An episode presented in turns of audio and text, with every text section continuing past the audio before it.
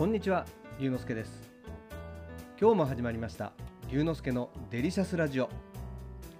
ラジオが大好き私龍之介がデリシャスな話題をお届けいたします。しばしお付き合いください。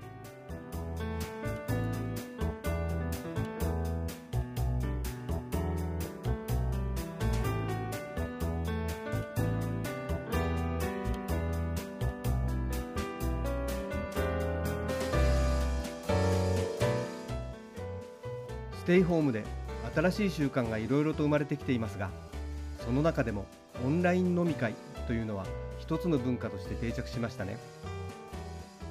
でも自宅で飲んでる安心感からつい飲み過ぎてしまうということをよく聞きます。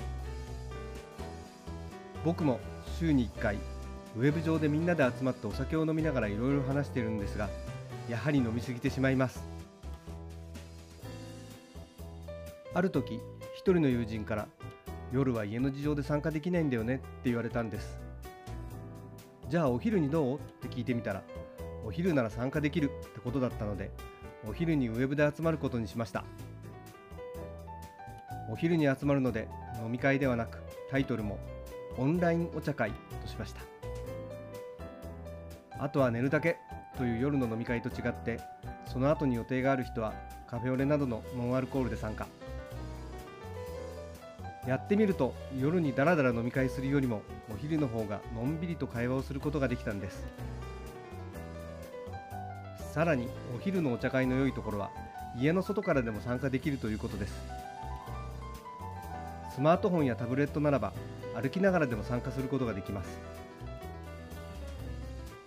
そこで最近僕がハマっているのがアウトドアでのオンラインお茶会です。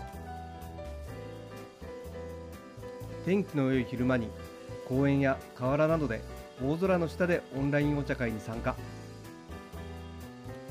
人が密集していないところを見つけてミニ三脚にスマホを固定します。背景が綺麗なアングルを決めて音が外に漏れないようにマイク付きイヤホンを使います。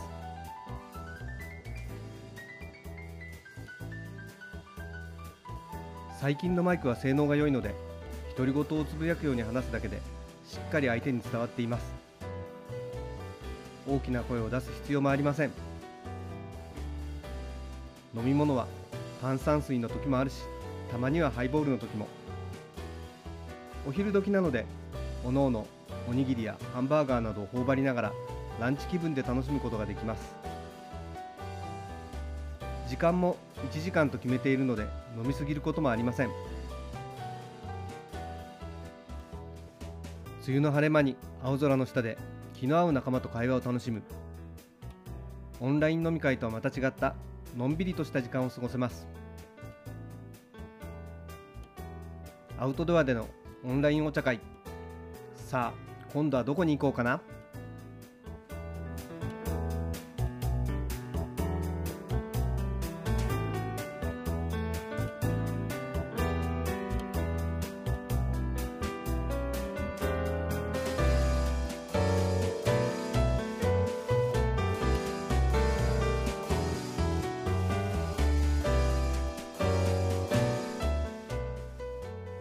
今日はオンライン飲み会ならぬ青空の下で楽しむアウトドアでのオンラインお茶会の話をしました。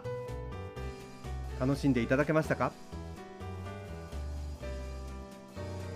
龍之介のデリシャスラジオ。次回もお楽しみに。お相手は龍之介こと新田龍でした。